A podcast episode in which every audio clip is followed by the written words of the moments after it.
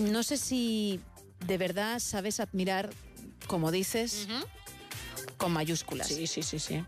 Pero si no, deberías empezar a hacerlo. Siempre. Y viene alguien ahora mismo que te va a enseñar a ello.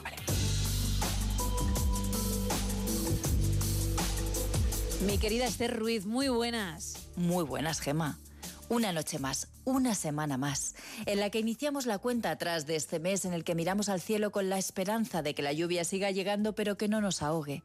Que el fresquito comience pero sin pasarse, porque el termostato de la calefacción nos da más miedo que los 28 grados en octubre.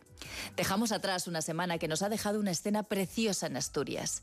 La emoción de un niño con la enorme Meryl Streep a la que la humildad le ha hecho aún más grande. Las lágrimas, los balbuceos de este niño al poder estar con la mujer más nominada del mundo. La ilusión porque le firmara una foto, la empatía de ella poniéndose a su altura, la naturalidad con la que resolvió la incidencia de ese rotulador sin tinta.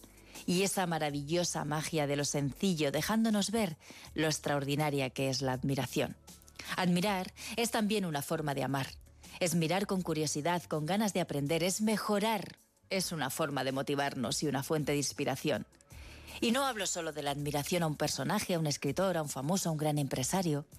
La admiración que nos motiva y nos hace mejores es la que sentimos por quien tenemos al lado. Es más, rodearnos de personas a las que admiramos es sumamente satisfactorio e enriquecedor, porque es crecer.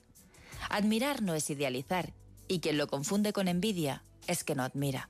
Envidiar supone estar pensando a ver en qué momento va a fallar. Es subestimar el mérito ajeno. Ese mismo que te llena y te inspira cuando admiras.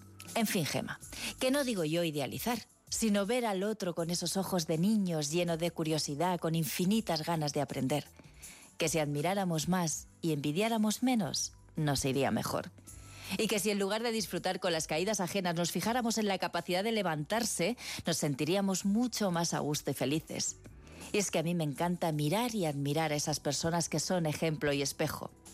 Así que solo me queda despedirme con todo mi cariño y admiración. Qué bonito, muchísimas gracias Esther. Son las